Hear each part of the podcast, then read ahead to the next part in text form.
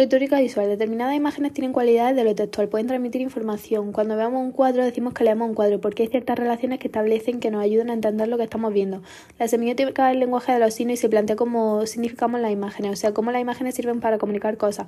Aquí es donde entra la retórica. Si tenemos un código semiótico equivalente a un código lingüístico, postulamos la idea de que hay una serie de figuras del código lingüístico que lo alteran y que pueden hacer un efecto en el código. Hay unas figuras visuales que alteran el código semiótico visual. La retórica visual es un modelo teórico que se aplica comúnmente en los años 60 en la publicidad y en las obras de arte. El lenguaje cinematográfico, tal y como se ha desarrollado en Occidente, cuenta las historias de ficción. El cine se va orientando hacia lo narrativo, contando una historia con las imágenes en movimiento contando técnicas de teatro, pero después se desarrolla por sus propias técnicas y una de ellas es el montaje. El montaje, el montaje es una justaposición de imágenes en movimiento, está relacionada con el tropo y alcanza su pic cuando surge la idea de montaje alterno, que es la equivalencia a mientras tanto de un relato narrativo. Un montaje alterno es la alternancia de dos grupos de imágenes distintas por las que nosotros interpretamos que está ocurriendo al mismo tiempo, pero que en lugares distintos y acaban confluyendo. ¿Qué tiene que ver con la retórica? La relación entre las imágenes invita al espectador a establecer una relación de continuidad en el tiempo. El experimento de plano sobre serio más plano de comida. El hombre serio más una mujer atractiva, hombre serio más un niño muerto. El resultado es que con una misma cara mm, seria, el espectador se atribuye un sentimiento según el segundo plano que ha, que ha, acompañado. Si estoy viendo una serie de imágenes coherentes y en la mitad del montaje de una serie una imagen incoherente, el espectador va a tener que ser colaborativo y lo va a interpretar como una metáfora. El montaje paralelo. El montaje paralelo es la alternancia de dos imágenes que no confluyen y que no, y que no parecen tener una correlación. Genera relaciones metafóricas por analogía, pero también relaciones metonímicas. La contigüidad de la imagen hace que se explique la otra sin necesidad de que terminen confluyendo. Figuras de, repetición. Cuando encontramos patrones por repetición deliberada, encontramos figuras retóricas en las imágenes. Generamos un ritmo visual con composiciones de imágenes, sonidos, colores, etc.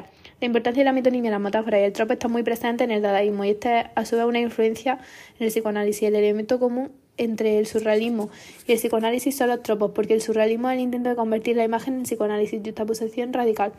Susan Sostan dice que la buena parte del siglo XX comenzamos por el dadaísmo y siguiendo por el surrealismo se fundamenta en el tropo, metáfora, sineto que metonimia, en un principio de la justiposición radical.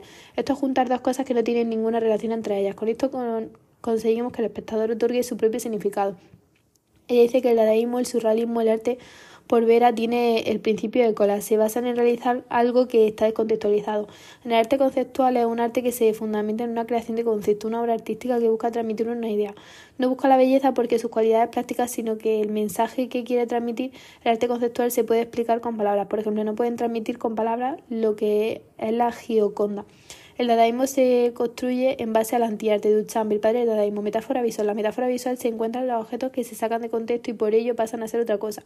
Ese procedimiento es análogo, funciona a los tropos y figuras retóricas que en el ámbito visual recordaremos. Un texto en grado cero es el que es coherente y perfecto, pero sabemos que esta perfección es inalcanzable, sino que siempre hay anomalías que saltan por el contraste del texto normal. La relación entre la anomalía y el texto es lo que hay que centrar el estudio en relación a lo que se puede clasificar en alguno de estos cuatro recursos retóricos. Situación, permutación, supresión y adición. En ámbito visual lo entendemos con el siguiente ejemplo. Un cuadro nos ofrece y presenta un contexto, una, una coherencia de luz, textura y colores, pero en lugar de una cara el señor tiene pintada una manzana. Esa anomalía de la que hay que establecer una relación con el resto del cuadro. Retóricas para tratar una imagen. Distinguimos dos tipos. Retórica de tipo que se basa en el modelo semiótico que plantea el grupo MI. Postulan que entre un objeto real referente y su representación o imagen existen elementos básicos que nos permiten reconocer en el referente objeto real una imagen. Se articulan unas estructuras que lo relacionan entre sí en posiciones. En resumen, los tipos son las unidades a través de las cuales yo reconozco la realidad a través de una imagen. Es un tipo, son los elementos más pequeños que conforman un suspiro. Ejemplo, dos puntos y un paréntesis son los tipos de un supratipo mayor que un smiley. Partiendo de unos tipos estables, yo altero por sustitución, permutación, supresión o adición los tipos para profundir un efecto, carita o guiño. El grupo MI propone una retórica visual por alteración de tipos para producir efectos, tipo de retórica de manipulación, alteración de los elementos por coordinación, supresión, cíclope. Ejemplo, suprimir un ojo de la cara y que se te quede un cíclope, adición de una figura, el tercer ojo. Alteración de la supresión de la adición, suprimir una imagen y añadir otra, es lo más parecido una metáfora visual, la clarividencia. Permutaciones como el hiperbatón pero con la imagen, ejemplo, retratar una escena importante poniéndola en un plano secundario.